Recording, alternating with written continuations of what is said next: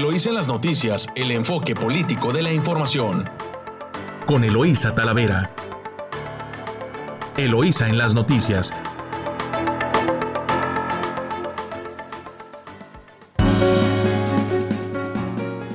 Muy buenos días, Ensenada. Hoy ya miércoles 3 de noviembre de 2021.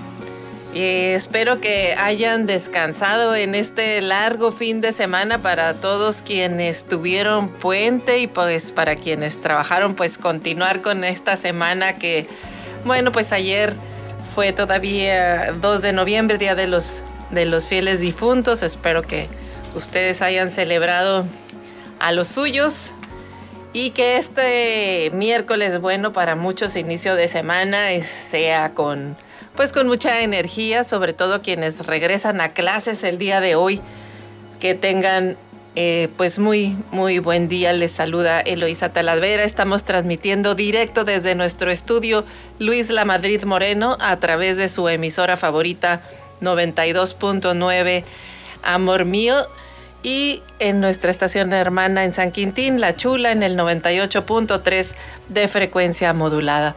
Saludo a quienes nos escuchan a lo largo de la costa del Pacífico desde Tijuana, Rosarito, muy buenos días por allá también Rosarito, Ensenada y San Quintín.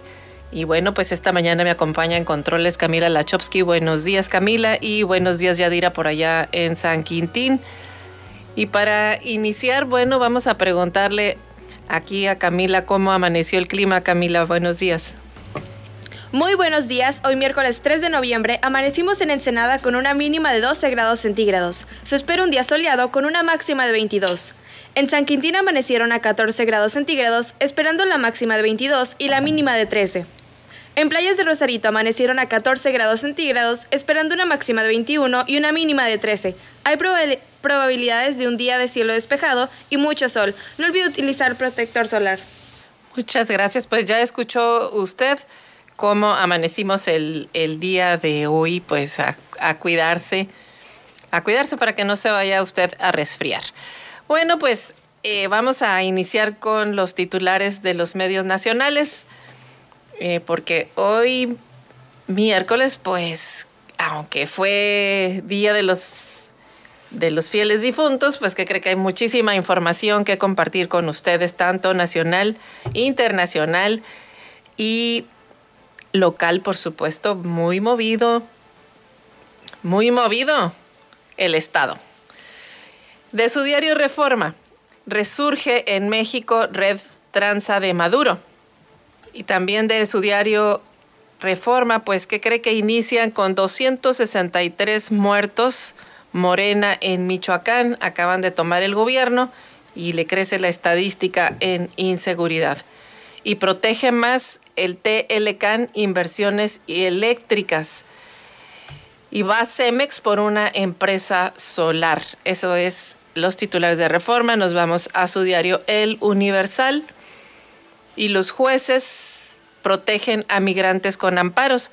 Han obtenido fallos favorables para hacer frente a detenciones, a los altos riesgos sanitarios en las estaciones migratorias y a la falta de reconocimiento como refugiados penas más severas por delitos contra periodistas. No es lo mismo un civil, un grupo social o el crimen organizado que efectúa violencia contra periodistas que la autoridad que está encargada de cuidar. Esto es lo que dice Jesús Ramírez Cuevas, coordinador general de comunicación social por la presidencia. Penas más severas por delitos contra periodistas y que también empezarán por la por los de miércoles de quién es quién en las mentiras, es una forma de violencia también contra los periodistas. De su diario Excelsior, México se suma a pactos climáticos. Más de 100 países acordaron revertir la, deforestación por 2030 y reducir 30% sus emisiones de metano uno de los causantes del calentamiento global. Bueno, pues en el tercer día de negociaciones en la COP26 por allá en Glasgow, en Inglaterra, México se suma a pactos climáticos. pues como que no, como que sí, pero ya dijo que sí va. Vamos a revisar los detalles más adelante. Estados Unidos ya empezó a vacunar a niños contra la COVID-19, eh, a niños. Y en su, día, su diario Milenio, Carso subcontrató fijación de pernos, esto con el tema de la línea 12, pues como ve que ahora ya empezaron a echarse la bolita unos a otros y es que en un informe al Ministerio Público la firma detalla que sí compró el material, pero que le encargó a otra empresa, la JJ Jiménez, la instalación de unir las losas de concreto y vigas metálicas en el tramo de Tláhuac. Indagan si 60 cuerpos en el Dolores son de desaparecidos y es que la Comisión Nacional de Búsqueda concluyó la sistematización de 16 mil documentos de la fosa común del Panteón Civil de Dolores y tras elaborar una base de datos con fechas, reportes y descripciones, aún de los 70 se encontraron 60 registros, registros promisorios. De la jornada, primeros acuerdos, reforestar el mundo y abatir el metano. Esos son los primeros acuerdos de Glasgow. Bartlett, monopolios monstruosos tras la posesión de la Comisión Federal de Energía. Busca el malvado capital privado adueñarse de los mercados de 6.4 billones. ¿Cómo la escucha usted? Así está expresándose Bartlett. De su diario El Financiero, reforma eléctrica cobrará factura al gobierno. Los expertos dicen CFE aumentar su presupuesto para evitar apagones. En El Economista, la deuda de México fue de 48.5% como proporción del Producto Interno Bruto hasta septiembre. Pues no que no había, para que no digan que no hay, para que dicen que no hay si sí hay. Finalmente, usted y yo vamos a tener que apoquinar. Ganan 542 generales más que el presidente. Este es el titular del Sol de México de la crónica. México firma acuerdos contra deforestación y emisiones de metano. Se sumó in extremis a la declaratoria de los bosques. El gas metano debe disminuir 30% en una década. Así acuerda la COP26. Las metas de mitigación anticontaminante están en marcha en México, pero si no se cumplirán, pero no se cumplirán si se aprueba la ley eléctrica, advierten pues sí, si están firmando un compromiso para disminuir las emisiones de metano y por un lado en los hechos están dándole para atrás a una contrarreforma eléctrica que lo que está proponiendo es quemar más carbón y combustóleo, pues que alguien me explique.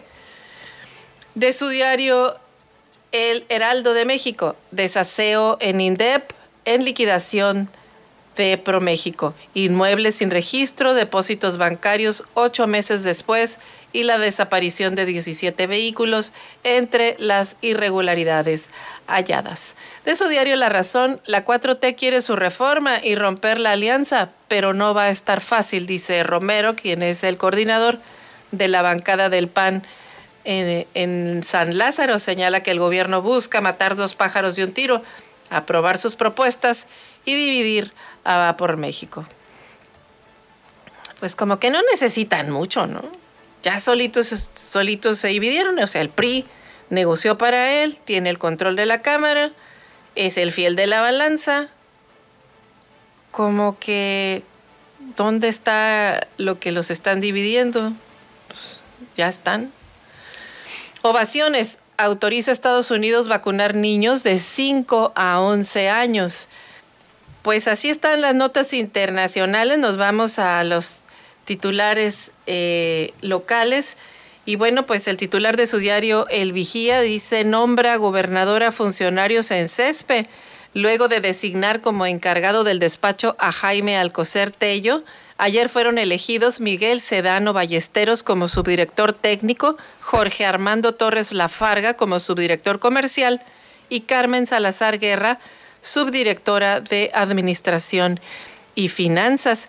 La gobernadora Marina del Pilar, Ávila Olmedo, pues realizó estos nombramientos en la paraestatal de El Agua. También, por cierto, ayer ella explicaba que eh, eh, no está de acuerdo con la municipalización de los servicios de agua. Pero bueno, hasta aquí dejamos este corte, este corte informativo.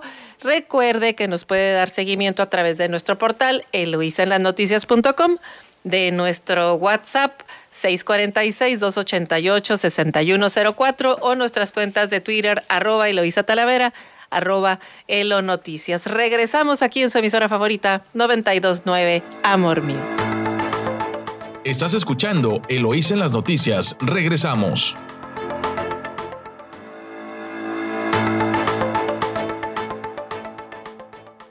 Estamos de vuelta aquí en su emisora favorita 929 Amor Mío eh, con Eloísa en las noticias.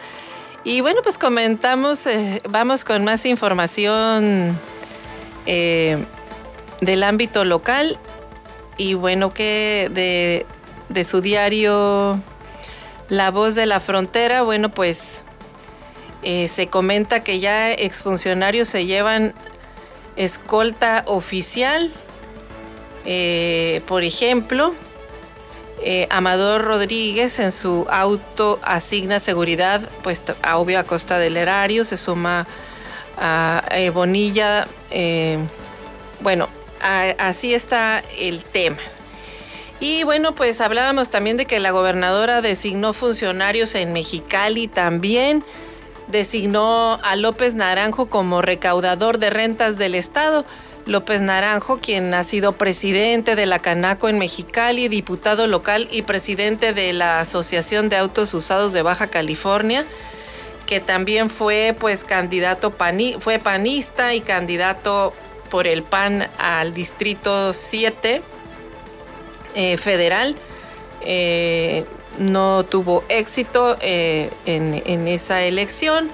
Y bueno, pues él renuncia al PAN, se incorpora a la campaña de Marina del Pilar y ahora es el recaudador de rentas, eh, el, como recaudador de rentas del Estado en Mexicali. Eh, también en, en, la misma información da Congreso celeridad a la entrada en operación a centros de conciliación laboral eh, dependerá de que el Poder Ejecutivo se encuentre listo para que entren en operación. Ahí ya empataron la ley. Recuerde que hubo una modificación a la ley federal de, a la ley federal del trabajo y bueno, pues están eh, haciendo lo, lo, que se debe hacer, el ajuste en las leyes locales y bueno, pues entrarán en vigor cuando el Ejecutivo esté listo.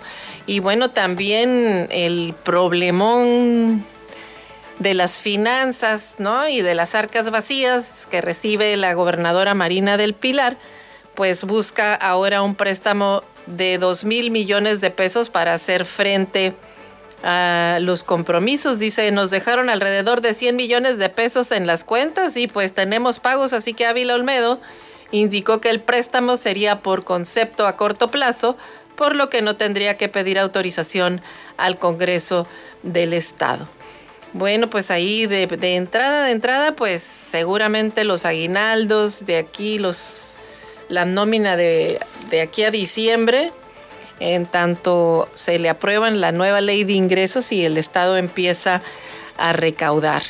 Así que bueno, pues eh, ahí está este tema. Mencionan, nada más los voy a mencionar, los funcionarios que se van se llevan escolta oficial Bonilla debe ser procesado por retener participaciones a municipios, dice Rovirosa.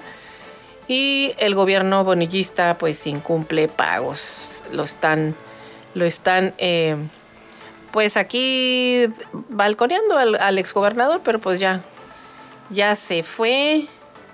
Ya quién sabe este, en dónde esté preparando sus maletas y en el, para el Senado o a dónde. La cosa es que aquí pues dejó las cuentas pendientes y pues ya la gobernadora tiene que estar solicitando préstamos para hacerle frente a los compromisos que tiene el gobierno del estado, el nuevo gobierno del estado. Y bueno, pues también hay nueva delegada de la Secretaría de Gobierno del Estado en Rosarito y es Pilar Olimpia Vargas Moreno, quien fue nombrada Pilar Olimpia Vargas Moreno fue nombrada como delegada de la Secretaría de Gobierno del Estado en Rosarito, quien sustituye a José Luis Hernández Hilerio en esta posición. Es exregidora por Morena en el Ayuntamiento de, Rosarito. Eh, dicen que no se ha hecho ningún, no se ha hecho aún el nombramiento formal. Ya se presentó a laborar en las oficinas para dar seguimiento a los temas pendientes que dejó su antecesor. Entre ellos destacan pues la regularización de un político, un polígono, perdón, ya que ya me salieron los políticos, pero no, está regularizando un polígono en la colonia Morelos. Eh, y esto es para que el INDIVI realice los trámites para regularizar las tierras. Y bueno, pues también tiene que eh, ver avances para la recuperación de un terreno propiedad del Estado en el fraccionamiento Ricamar, así como denuncias eh, eh, denuncias por despojo que hay en otros fraccionamientos. Pues llega esta funcionaria, dice que pretende coordinarse de manera estrecha eh,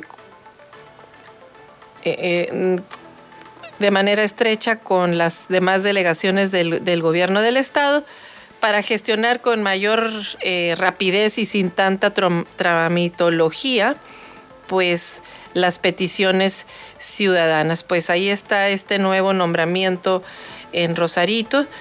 Eh, también eh, Rosarito recibió una, bueno, tuvieron actividades el fin de semana, este, estos días pasados en, en el Panteón, dice convivio de vivos y muertos, y tuvieron también su noche de Catrina. Estas fueron las actividades eh, que tuvieron eh, públicas y bueno, pues reportaron saldo blanco en, Rosarito. Y también dice eh, a, una nota de AFN Noticias que van a licitar la adquisición de unidades pickup para Rosarito.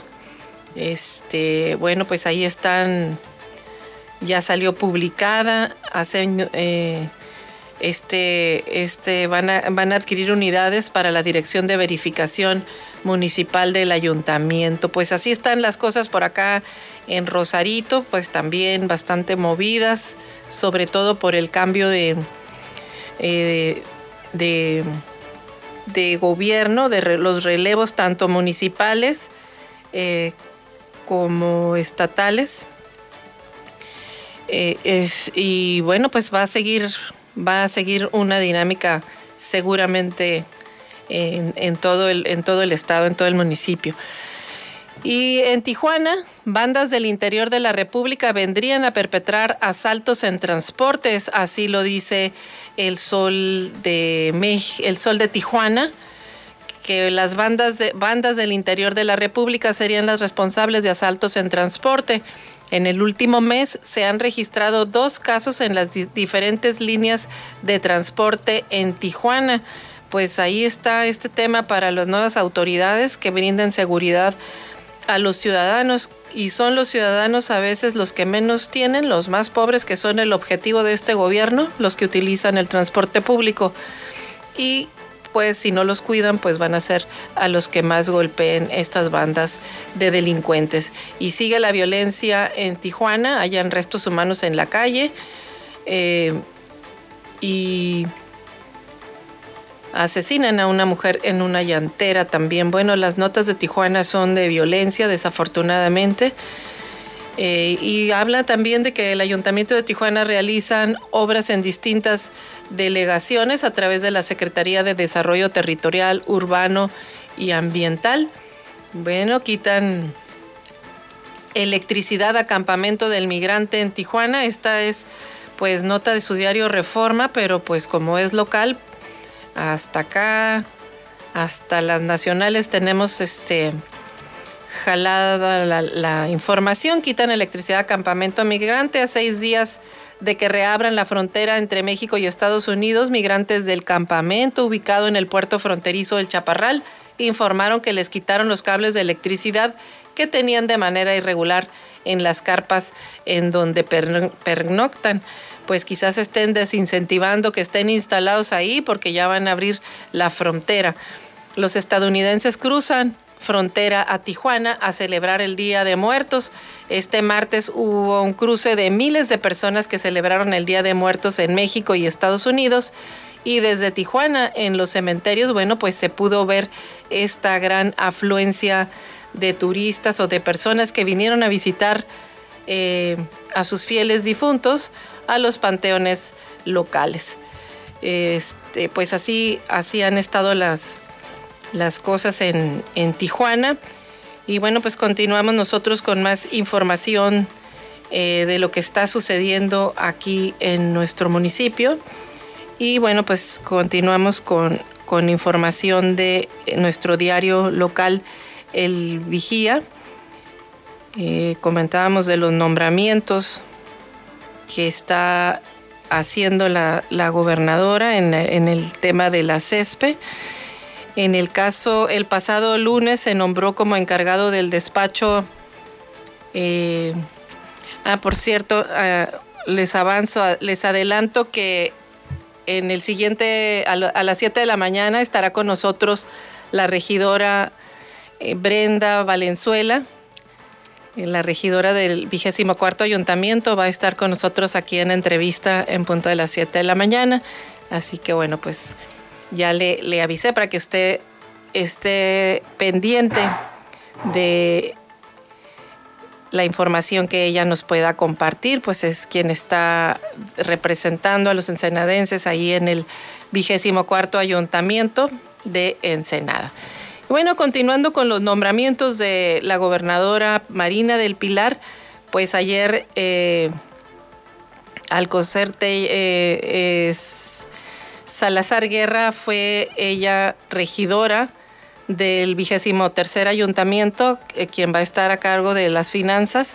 Coordinó la Comisión de Finanzas de Cabildo y fue candidata a la alcaldía por el Partido Fuerza por México en las pasadas elecciones.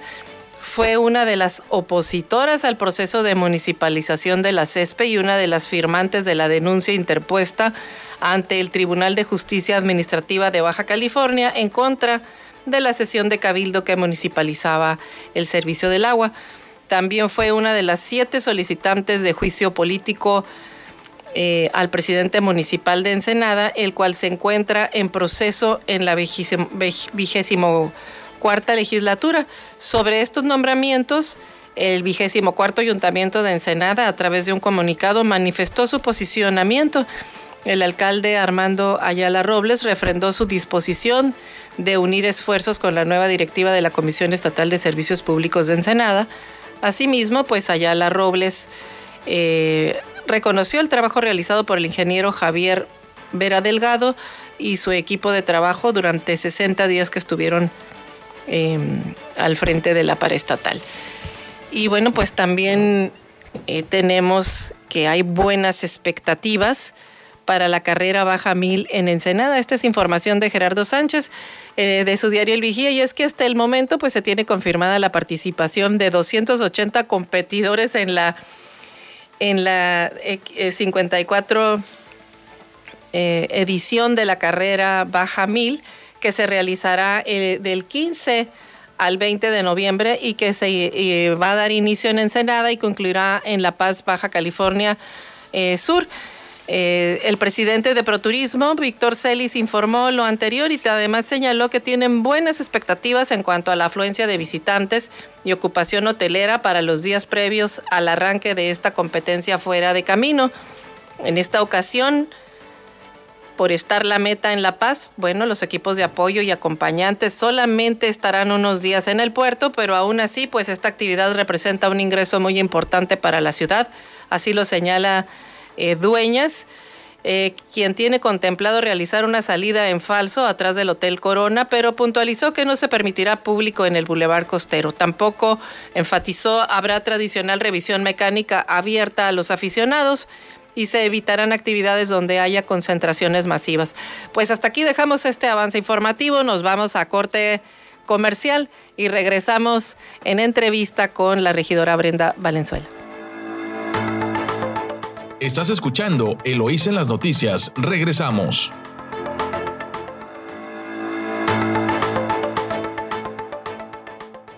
Estamos de regreso aquí en su emisora favorita 929 Amor Mío, en su espacio lo en las noticias.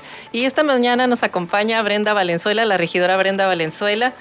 Pues ella es eh, militante de Acción Nacional, fue regidora en el vigésimo tercer ayuntamiento y bueno, ella fue reelecta, es la primera mujer regidora eh, reelecta de Acción Nacional y está en este vigésimo cuarto ayuntamiento. Muy buenos días, Brenda, ¿cómo estás?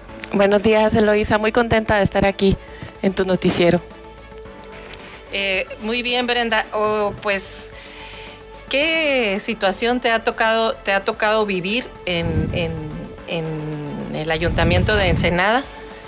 Este, ¿Te tocó prácticamente la parte del trienio con el gobernador Bonilla en este contexto de radicalización de la manera de gobernar con la sociedad, eh, donde no les gustaba la participación ciudadana en la toma de decisiones en los organismos y tal pareciera que fue un gobierno, un bienio en el que hubo un pleito total contra el sector empresarial, las asociaciones civiles, la clase media eh, y, todo, y todos aquellos grupos organizados que al parecer le compitieran en las decisiones al gobierno. Inicia este vigésimo cuarto ayuntamiento y no vemos que, que haya una diferencia, al contrario, empezamos a ver temas más radicales. Brenda, pero cuéntanos en este contexto, en este nuevo ayuntamiento, qué comisiones tienes, cuál es tu agenda y cómo hemos, te hemos visto muy activa en estos temas de hoy el juicio político contra el alcalde por el tema de la municipalización. Eh, muchas obras empezadas en Ensenada que pues se supone que hubo recurso para hacerlas y no están terminadas. ¿Qué pasó? Eh, con ellas, muchas preguntas que tendríamos que hacerte, qué pasó en la ciudad con el tema del COVID y la contaminación en las playas y, todo eso. Eh, ¿qué, nos, ¿Qué nos cuentas, Brenda? Sí, Eloisa, pues mira, tienes mucha razón. Yo creo que lo difícil de esto es que el único que no se da cuenta es el propio presidente municipal. Brenda, esta mañana nos escuchan en San Quintín, nos escuchan en Ensenada, en Rosarito, por toda la costa hasta el sur de San Diego, así que ese es tu auditorio. Ay, muchas gracias, qué gusto, pues saludos a todos tus radioescuchas. Mira, ¿qué pasó en la administración del vigésimo tercer ayuntamiento? Pues, como tú bien lo mencionas, un presidente municipal totalmente alineado a la política y a la forma de hacer política del gobernador Jaime Bonilla en un ambiente muy radical, muy hostil, de mucha venganza, de mucho rencor, eh, apoyándose, sí, en, el sector empresarial cuando lo requirieron. Debo de señalar que en el 2020, cuando empezamos con el tema de la pandemia, fue el sector empresarial, fueron los colegios quienes se convirtieron en los asesores y estuvieron ahí hombro con hombro apoyando en todo lo que se requería para la reactivación económica, para el control de la pandemia, apoyando incluso con insumos, con alimentos, entonces vimos una sociedad ensenadense integrada, participativa, y eso me entusiasma mucho. Esa forma de entender la política de la, de la mano de la sociedad es algo que con lo que yo coincido. Así entiendo la política, así me gusta ejercer la política. ¿Qué es lo difícil? Pues lo difícil es cuando empiezan a tomar actitudes radicales eh, como bien lo mencionas, ¿no? Hace eh, recientemente, el 1 de octubre, se presenta un reglamento para las paramunicipales. ¿Qué son estos? Pues las tres entidades de la administración pública descentralizadas.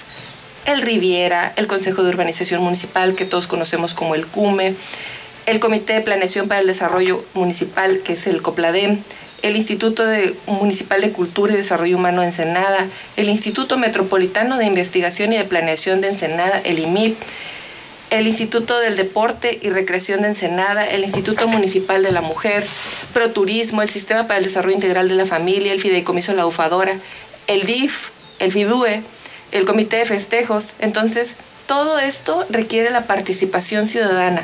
Cámaras, asociaciones, la academia, colegios, y servidores públicos. lo único, no vemos mal la creación de un reglamento que ponga orden y que armonice ¿sí?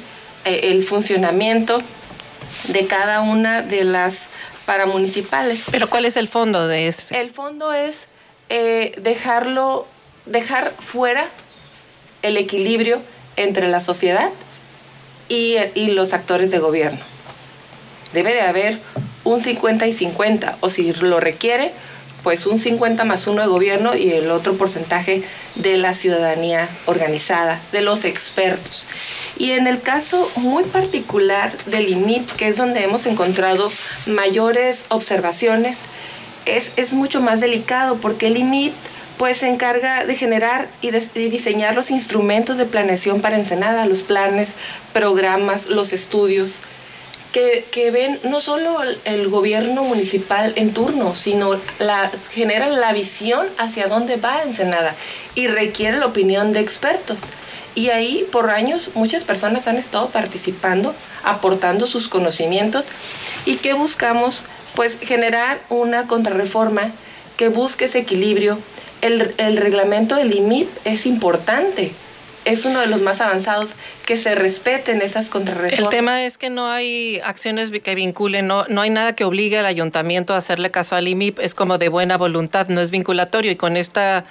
Eh, borrado de un plumazo de la participación de quienes, por cierto, eh, Brenda, hace mucho tiempo sí nace el IMI, pero es a petición, eh, son modelos que estuvo eh, impulsando el sector empresarial, uno muy exitoso en Ciudad Juárez, que fue el primero, y luego de ese se trajo el modelo a, Ensenada precisamente.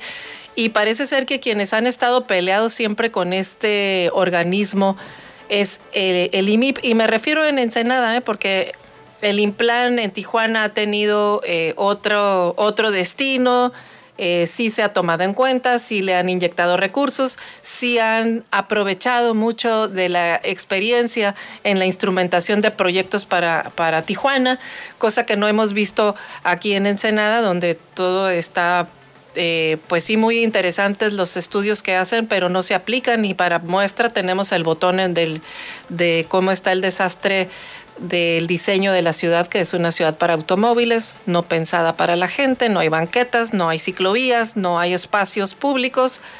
Los que hay se venden o se cierran y, o están tapiados actualmente. Y por otro lado, eh, en el, tema del, Valle de, Guadalupe, que no se aplica la legislación, ahí está. Ahí está, tienen un plan regional vigente, hay legislación estatal, eh, local, federal. Lo único que se requiere es voluntad política y no la vemos. Sí, pero se ha agudizado en esta administración. Eh, dos titulares del IMIP ya se fueron, uno por voluntad propia y el otro por voluntad propia obligada, porque en la carta de renuncia que presenta dice que presenta su renuncia a solicitud expresa del propio presidente municipal a través de sus emisarios. Entonces se queda relegado. Precisamente se queda fuera los presupuestos que, que el sector ciudadano, que, que todos los integrantes de ese Consejo Ciudadano y en conjunto con los regidores defendemos para el IMIP termina siendo en papel porque se justifica la administración pública eh, con que no hay solvencia económica para poderles apoyar. Entonces, incluso ahorita se les pagan sus nóminas, pero de repente se les empiezan a dejar de pagar. No, no les toman interés. Y hay gente que con ese perfil profesional en la, en la iniciativa privada podría ganar mucho más. Parece que no importa, ¿no? Con la camiseta bien puesta. Entonces, tú te, te admiras de la, de la participación y el compromiso de quienes están ahí que no es cualquiera. Son personas con niveles de posgrado muy específicos y con una preparación académica constante. Oye, Brenda, es, ¿qué comisiones encabezas en esta, en esta nueva, en esta nueva, en este nuevo ayuntamiento, vigésimo cuarto ayuntamiento? Me quedo nuevamente con la Comisión de Transparencia y Rendición de Cuentas, que para mi buena suerte en la pasada nadie la quiso y, por eso me, la ceden. Hoy eh, ya había quienes habían levantado la mano porque la Comisión de Transparencia y Rendición de Cuentas se volvió muy activa y estuvimos al nivel de la de gobernación, sesionando, impulsando puntos de acuerdo. Y, y ya había quien levantó la mano, pero llegamos a un acuerdo. La estaremos presidiendo los, el primer año y medio tu servidora y después la presidirá el PT. O sea, tanto así, ahora la Comisión de Transparencia que antes no importaba, hoy se peleó. Y estaremos trabajando en la implementación de políticas públicas en el aspecto municipal para fomentar esa transparencia y sobre todo la rendición de cuentas por parte del gobierno municipal, que ha sido uno de los puntos débiles. Y por otro lado, estaremos trabajando en la Comisión de Salud. Yo en la anterior presidí la Comisión de Desarrollo, Planeación y Desarrollo Económico. Hoy este, decidí que debía y tengo un compromiso con la salud y aquí estamos trabajando eh, de la mano con los expertos porque esa es nuestra filosofía, la participación ciudadana. De primera instancia dimos ese paso y la comisión se instala en el Colegio de Médicos buscando esa participación de los expertos y que en el Comité Municipal de Salud que la integran el presidente municipal, el jefe de servicios médicos, el jefe de la jurisdicción y el regidor presidente de la comisión, no quede a, en la ambigüedad si participan o no las asociaciones, los colegios, la academia. Eh, hay que hacer unas reformas para buscar la participación activa y que quede en reglamento de todos esos expertos. Bueno, en el tema en el tema de la salud, ahora con el tema de la pandemia, como que se redimensiona mucho el punto de vista municipal en el tema de la salud, porque es el primer respondiente ante un tema de pandemia. El ciudadano no sabe si es el estado o el municipio, pero sabe que su que el municipio es el que le debe de resolver en primera instancia. Es lo lógico. A lo mejor aquí no ha sucedido así. Sin embargo, bueno, a la hora de garantizar la seguridad, eh, eh, no solamente la seguridad pública, sino la seguridad para que todos eh, puedan este, realizar sus actividades, por ejemplo, el comercio que tenga una ciudad segura, el ciudadano que tenga, ¿quién me garantiza que va a haber espacios públicos seguros? ahí tienen una tarea y un reto interesante. Y la pregunta ya a, la mujer política, Brenda, ha sido una regidora que te has distinguido por, eh, pues por ser eh, una regidora crítica, pero no eres de esos regidores que pegan para que con una mano y con la otra este, reciben prebendas y luego se callan, porque hemos visto ese modelo en muchos, en muchos regidores, incluso después pasaron al pago por eventos, se fueron al Congreso y instrumentaron eso por allá. Este, ¿Cómo te ha ido, Brenda, en, la relación con tus compañeros y con el alcalde? Mira, yo he buscado una relación de respeto siempre. Con mis compañeros de la pasada administración, incluso con los de Morena, me llevaba, me llevo muy bien. Y, me da mucho gusto que hoy Marina los, los esté incluyendo en la administración del Estado. Y, y, con los actuales también busco esa sinergia y ese trabajo en equipo de respeto. Obviamente no me gusta a quienes tienen esas actitudes de, pateo y, golpeo y no, no me gusta, no coincido. Y siempre le digo al alcalde, oye, estás en la gloria. Si, si, si soy tu principal oposición, lo sé, pero no soy tu oposición porque esté en contra de, de todo. Te he apoyado en muchos temas, pero simplemente cuando te sales del Estado de Derecho, pues no puedes contar conmigo. Cuando atacas a la sociedad, no puedes contar conmigo. Lo más difícil es ver un gobierno que se le olvidó que la campaña se terminó. Esa es la parte difícil. Bien, pues ya escuchó usted a, su regidora, a Brenda Valenzuela. Ella pues nos representa a todos en Ensenada. Muchas gracias, Brenda, por acompañarnos. Esperamos que no sea la última vez que nos acompañes aquí en cabina. No, muchas gracias a ti por la invitación. Un saludo a todos los radioescuchas. No bajen la guardia con las medidas de seguridad en el tema del COVID. Usen su cobrebocas, la sana distancia, el saludo y cuiden a los suyos. También cuidarse uno es cuidar a todos. Buenos días. Muchas gracias. Nos vamos a corte comercial. Regresamos aquí en su emisora favorita 929, Amor Mío. Estás escuchando Eloís en las noticias. Regresamos.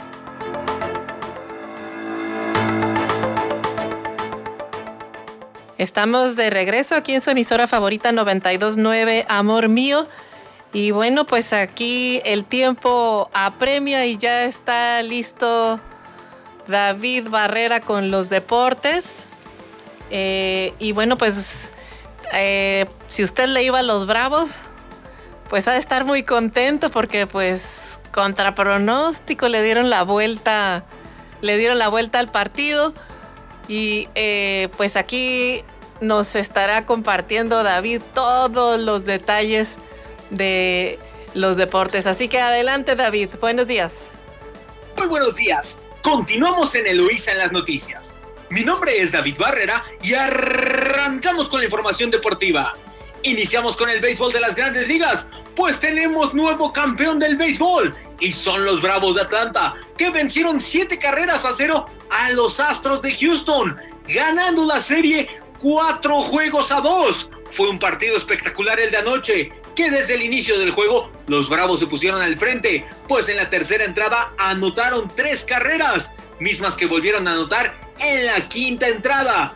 Posteriormente anotarían una más en la séptima para poner el marcador final de 7 a 0 y así culminar la temporada 2021 del béisbol de las grandes ligas. Cabe señalar que todas las carreras anotadas llegaron gracias a los home runs. Los Bravos ganaron su cuarta serie mundial en la historia. La primera fue en 1914 contra los Atléticos de Filadelfia. La segunda fue en 1957, venciendo a los Yankees de Nueva York.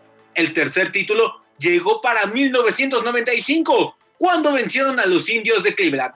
Y ayer, 26 años después, rompen la mala racha y logran ser los campeones otra vez del béisbol de las grandes ligas. Felicidades a los Bravos y a toda su afición, que tardaron muchos, muchos años en volver a tener un título en sus manos.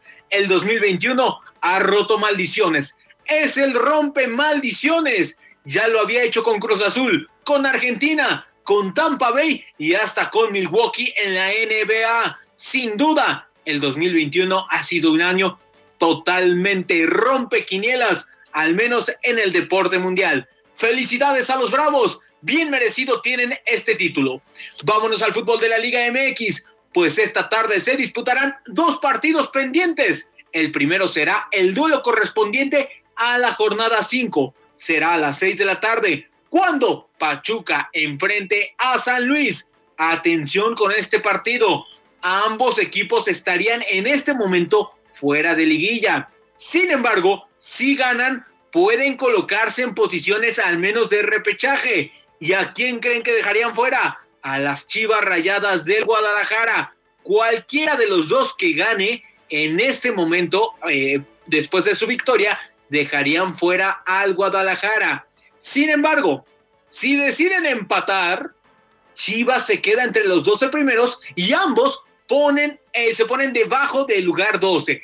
Atención porque se está poniendo muy interesante esto de los números en la Liga MX. Más tarde, para las 8 de la noche, como siempre, hora de Ensenada, se jugará un juego correspondiente a la jornada 11, cuando Cruz Azul reciba a León. Ambos equipos están empatados con 23 unidades. Cruz Azul se encuentra en la quinta posición y León en la sexta. El que gane llegaría a 26 puntos y se pondría empatados en el segundo lugar con Atlas. Sin embargo, en caso de que Cruz Azul y León empaten, igualarían en puntos a Toluca con 24 unidades. Pero por la diferencia de goles, Cruz Azul se quedaría en la cuarta posición, entrando directos a cuartos de final, dejando a Toluca y a León en posiciones de repechaje. Qué interesante se ponen los últimos partidos de la Liga MX. Todo, absolutamente todo puede suceder. Solo hay tres equipos eliminados hasta el momento, que es Juárez, Querétaro y Tijuana. Mal torneo para ellos y lamentable actuación en especial de Tijuana. Vamos a dejar el fútbol mexicano y vámonos al balompié europeo. Inició la jornada 4 de la UEFA Champions League. Chelsea venció como visitante un gol por cero al Malmo de Suecia. El Wolfsburg en casa derrotó dos goles a uno al Salzburg de Austria. Villarreal en casa venció 2-0 al Young Boys de Suiza. La Juventus de Turín goleó cuatro goles a dos al Zenit de Rusia. Sevilla cayó en casa 2-1 ante el Lille de Francia el todopoderoso Bayern München goleó cinco goles a dos al Benfica con una actuación histórica e increíble, con un hat-trick de Robert Lewandowski. fantástico. Entre él y Benzema, sin duda, los mejores delanteros, los mejores nueve del mundo en la actualidad. El Barcelona derrotó por la mínima al, Dinamo de Kiev con gol de Ansu Fati al 70. Un partido que, siendo honestos, Barcelona debió perder porque las acciones de mayor peligro en las áreas fueron del Dinamo, un Dinamo sorprendente con muchísima velocidad que estuvo en varias ocasiones frente al marco del Barcelona. Sin duda, el partido de la jornada fue cuando Manchester United visitó al Atalanta y empataron a dos goles con un doblete de golazos, de verdad de golazos, ¿de quién más? De Cristiano Ronaldo, como siempre salvando de la chamba a Sol Jagger, entrenador del United, y como siempre, Mr. Champions haciéndose presente en torneos o en partidos importantes de la UEFA Champions League. Impresionante lo del portugués. Esta tarde continuará la jornada 4 cuando el Real Madrid reciba al Shakhtar, Milan a Porto, Ajax visitará a Dortmund, el, sorprendente Sheriff recibirá en Moldavia al Inter de Milán, Manchester City se medirá ante el Brujas de Bélgica, el Leipzig recibirá al PSG, que no contará con Lionel Messi por una lesión. Atención, el PSG está sufriendo mucho de lesiones. Sergio Ramos no se puede recuperar y Lionel Messi ahora no podrá jugar en el torneo que más le importa a los parisinos, que es la UEFA Champions League. Sin duda, el partido de la jornada será cuando Liverpool en Anfield reciba al Atlético de Madrid en lo que se espera sea un partidazo. La última vez que se enfrentaron ellos dos fue en el Wanda Metropolitano, apenas hace un par de semanas, donde el Liverpool se llevó la victoria tres goles a dos en un juegazo de lo mejor que yo he visto en la temporada de la UEFA Champions League. Entonces no se pierda. Es un miércoles de mucha actividad deportiva que inicia desde temprano. Y pues bueno, hasta aquí la información deportiva. Mi nombre es David Barrera y continuamos en Eloísa las Noticias. Nos oímos. Hasta mañana. Gracias, David. Pues ya, ya nos compartió aquí cómo va a estar, pues eh, lo que sigue en los deportes. Ya mañana veremos cuál fue la evolución. Pero nosotros nos quedamos aquí con más información. Y bueno, otros nombramientos nombran a Juan Carpio como titular del COVACH. La gobernadora Marina del Pilar Ávila Olmeda designó al ensenadense para estar al frente del Colegio de Bachilleres de Baja California. Es la primera vez que un ensenadense va a ocupar la dirección general del COVACH en el estado. Eh, Carpio Asensio es un profesor jubilado con más de 30 años de servicio y reconocimiento por su labor deportiva y educativa, tanto en, en instituciones de educación media y superior y superior. Así que bueno, pues ahí está otro ensenadense en el gabinete estatal. Eh, Además, en el Valle de San Quintín, rápidamente, pues visitaron panteones en el Día de Muertos. Habitantes de las diversas delegaciones de San Quintín también hicieron honor a la tradición mexicana y recordaron a sus seres queridos que han fallecido. Les llevaron flores, permanecieron frente a sus tumbas para evocarlos este día. Y bueno, pues la universidad también realizó concurso de altares. Eh, cinco altares de, muertos fueron presentados por alumnos de la Universidad Intercultural de Baja California, quienes llevaron a cabo un concurso que se realizó en la delegación Vicente Guerrero. Pues esta fue la actividad, esperan también voluntarios, esperan voluntarios respuesta del, del Consejo Municipal Fundacional de San Quintín para cubrir la baja mil. De no haber respuesta a la petición de nuestro presupuesto para trabajar en la próxima Baja Mil que presentamos al Consejo Municipal Fundacional de San Quintín. Nos vamos a trabajar. Así lo dio a conocer Aníbal Reyes, quien es vocero de los grupos voluntarios. El vocero informó que se realizó una reunión previa en donde estuvieron presentes los concejales del Consejo Municipal Fundacional de San Quintín, en donde supuestamente se comprometieron a apoyar a los diferentes grupos también señaló que a poco menos de dos semanas de que se realice la carrera fuera de camino, la Baja Mil, las autoridades municipales pues no han informado si se aprobará el presupuesto que les hicieron llegar o cómo se trabajará. Pues es importante que le den atención a estas actividades que se van a realizar, que van a pasar por el territorio ahora de San Quintín. Son carreras fuera de carretera, pero atraviesan eh, ranchos, predios que tienen dueño y que también tienen que eh, cumplir con reglamentación municipal, pues tienen que estar pendientes de que se cumpla, de brindar la seguridad. Y si es personas voluntarias que están queriendo apoyar al gobierno municipal y no les dan respuesta, pues imagínese usted lo que va a suceder eh, en este evento de fuera de carrera, que las personas dicen, a pesar de que no me apoyes, pues ahí vamos a estar, porque entienden entienden lo que lo importante que es tener presencia tanto por la seguridad de los corredores, que luego hay personas que les ponen obstáculos que para que, que salten sus carros, ocasionan accidentes y también a veces los ciudadanos pues con el, la finalidad de presenciar el espectáculo pues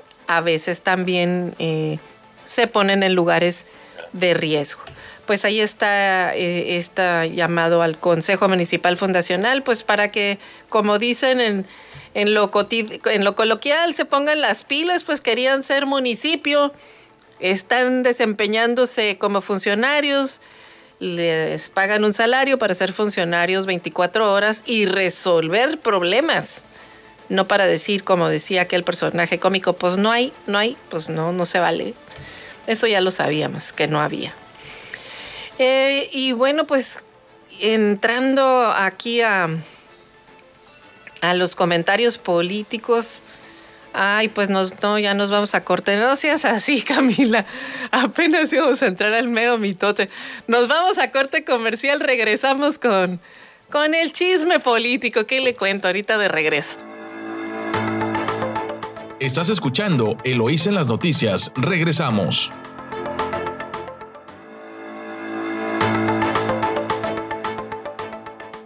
Gracias por continuar aquí en su emisora favorita 929, Amor Mío, en este espacio Eloísa en las noticias. Y bueno, pues ya llegamos al, al tema de, le decía yo, de los chismes políticos. Y es que mire que usted que este cambio de bienio pues ha desatado, puesto tristes a muchos, obvio los que se van, los que pierden amigos pero muy recontentitos muchos que pues se sintieron agraviados con estos dos años de golpeteo y de división política que caracterizó al gobierno de Jaime Bonilla. Desafortunadamente si realizó cosas buenas, pues las opacó ese, ese, ese entusiasmo por estar dividiendo y golpeando y fomentando, la división. Creo que eso lo, bueno que haya hecho, pues ni se nota, porque todo el mundo recuerda eh, las extorsiones con Fixamex. Eh, y bueno, pues hasta la flaca calaca no se la libró, la, también la multó Bonilla, pero bueno. Pues mire, ¿qué cree usted que Hank se burló de Bonilla y ¿qué cree que le dedicó las golondrinas? Ya ve que lo trajo eh, un día y otro también, este, que lo, que lo iba hasta aplicar el 33, casi lo iba a expulsar del Estado y del país y se dejaba. Pues se quedó, aquí está, y, pues se dejó ver con la gobernadora Marina del Pilar ahí en su toma de protesta. Eh, muy amigues y luego que le dedicó las golondrinas a Bonilla. Y no fue el único que cree que también en redes sociales la que salió diciendo, es, es hoy, es hoy, es hoy. ¿Quién cree que fue? Pues la ex primera dama, Brenda Roacho, doña Brenda Roacho, que pues nomás la hicieron que regresara lo que, al pueblo lo robado, pero estaba muy contenta porque pues ayer ya digo, ya se iba Bonilla el, día que ella dijo eso, pues que apareció en redes, pues todavía no se iba, pero ya decía, es hoy, es hoy, como una voz así de, de niña, de niña, fingida, por supuesto. Y bueno, pues eh, así, así el tema de, de, las pasiones que despertó el gobernador Bonilla eh, a, su, a, su fin, a su final, eh, al final de su, de su, de su bienio. ¿Qué tal que hubiera sido cinco años? Imagínese usted. No, no, no, no, no, no. Si, si así se aventó expropiaciones, decretazos en la, de, decretos de expropiación, de, de, las casetas, de hasta se autodecretó una planta fotovoltaica, hasta eh, se autodecretó dar permisos de conapesca. No, bueno, dicen en los corrillos políticos que ni los del gabinete federal se querían cruzar con él, le sacaban la vuelta, dice mejor, oye que los de Baja California tienen problemas, que no han pagado la luz, que se pudren en Baja California, ya se va Bonilla, que se aguanten, votaron por él, ah bueno, y son de los mismos, ¿eh? No creo que son diferentes, y así, así estuvo el, el aquelarre con este gobernador, y bueno, pues ahora tenemos ya un gobierno nuevo que manejó un, un discurso muy conciliatorio, aunque pues ahí le falló en el protocolo porque no sé si está conciliando solamente con, con Morena y los actores, pero dejó a los exgobernadores eh, pues ya panistas, que son los únicos que quedan en vida. No fueron invitados, excepto Bonilla, y pues ya vimos que no fue. Y pues así, así estuvo el tema. Y bueno, pues nos vamos a, las notas nacionales, eh, a la prensa nacional de los temas que teníamos pendientes comentar por aquí. Pues era precisamente y en el tema en el tema nacional pues que México sí fue eh, bueno no fue el presidente a la COP 26 sin embargo, estuvo por allá el canciller, o el canciller Marcelo Ebrard y se tardó México porque creo que habían dicho, bueno, habían dicho que no iba la, la, secretaria del Medio Ambiente, finalmente dijo que sí iba, pero todavía no ha llegado, pero ya anunciaron que México se suma a los pactos climáticos. Y es que en Glasgow, en Inglaterra, los líderes del mundo alcanzaron los primeros acuerdos de la cumbre climática COP26.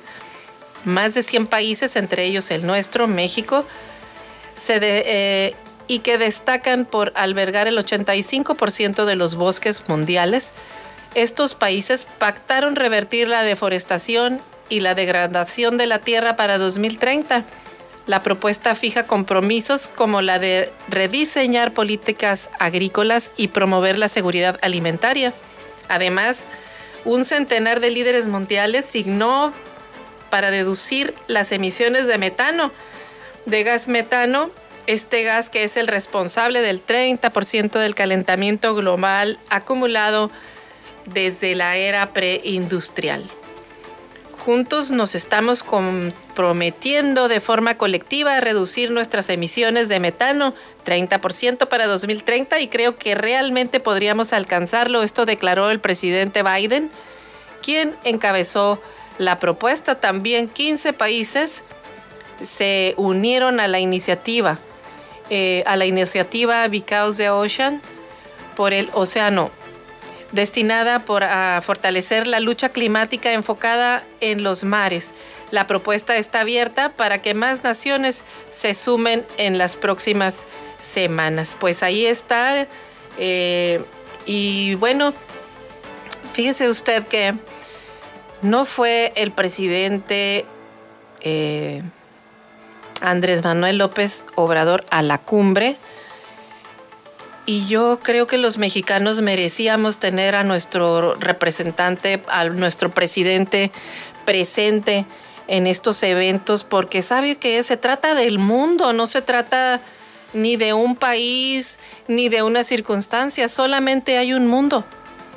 Y en estas reuniones es donde se acuerdan los compromisos, donde se buscan los compromisos, se logran los acuerdos, como es este que estábamos mencionando, para proteger el mundo. No hay otro, es el espacio donde todas las naciones eh, compartimos, gobiernan, vivimos la población del mundo.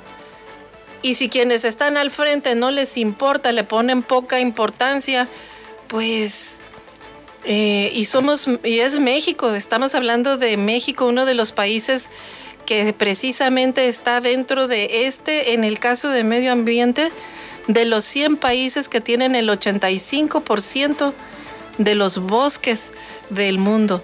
Somos un país muy importante, con mucha riqueza y no y mucha población también.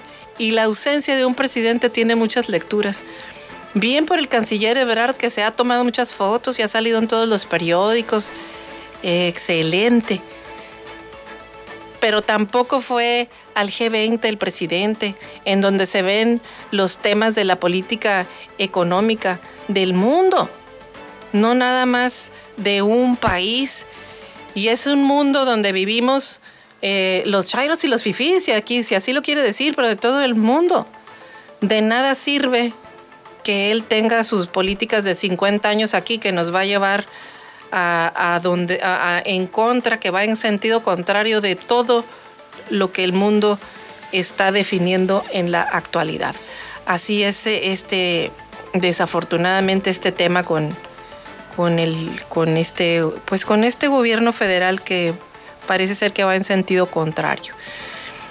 Otro tema que que sigue es el tema de la reforma eléctrica, este tema que se va a votar en la Cámara de Diputados y que piensan que la van a sacar porque van a dividir al PRI y luego pasaría al Senado de la República y bueno, pues ahí caerá en la cancha de Monreal, que pues es el que el articulador del político que tiene Morena en el Senado de la República y que precisamente en este juego de las corcholatas, en este juego adelantado de las corcholatas, en el que él se autopropuso porque no fue mencionado como corcholata presidencial,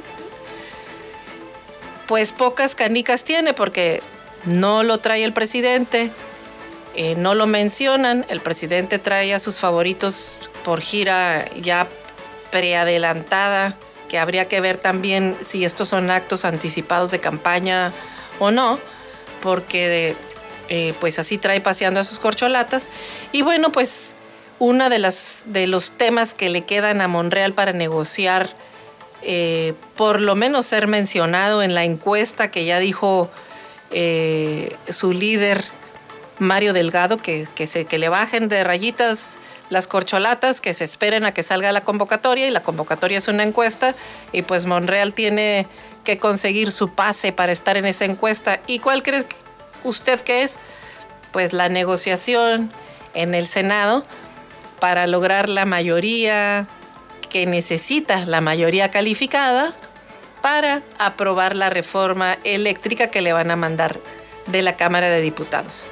Y así, como dicen, sin cambiarle una coma para que logre y alcance estrellita y pues su jefe político eh, Andrés Manuel pues lo considere candidato a la encuesta. Y esta reforma eléctrica pues le cobrará factura al gobierno. Los expertos dicen que necesitará la Comisión Federal de Electricidad aumentar su presupuesto para evitar apagones. Pues en caso de que la iniciativa de reforma se aprobara, pues la Comisión Federal deberá de tener mayores recursos para poder cumplir sus inversiones. Esto eh, se reveló en un estudio del IMCO, del Instituto del, del IMCO, y revela que si la Comisión Federal de Electricidad tiene más participaciones en el sistema eléctrico mexicano, pues necesitará aumentar su presupuesto. De lo contrario, pues ¿Qué cree que tendríamos aquí en México? Pues apagones de esos que hace muchos años ya no sucedían porque había suficiente abasto de energía. Pues con esta medida que están tomando, con esta contrarreforma, pues se pone en riesgo porque de un plumazo se está borrando la participación de la generación de energías limpias por parte del sector privado. Ahorita en la actualidad ellos tienen el 62% de la producción de energías limpias de las que consumimos y con esta ley pues se reduciría al 42%, también quitan la autogeneración y eso pues eh, también mete presión pues a todas las empresas que están consumiendo energía y además de apagones pues también van a subir los precios. Aunque usted siga pagando lo mismo en su recibo, ¿qué cree? Lo van a subsidiar. ¿Y de dónde cree que va a salir esa diferencia de subsidio? Pues de su salario, de sus impuestos, así que pues no se deje que le den a tole con el dedo. No es buena la reforma eléctrica que están presentando. Pues llegamos hasta el final de este espacio. Le agradecemos mucho que nos haya seguido desde las seis y media de la mañana.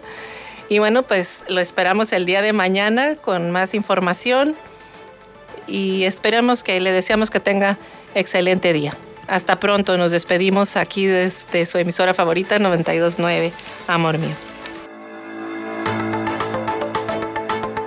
Eloísa en las noticias, el enfoque político de la información. Sintonízanos todas las mañanas de lunes a viernes a las seis y media en Amor Mío 92.9 FM y La Chula 98.3 FM. Visítanos en eloísenlasnoticias.com.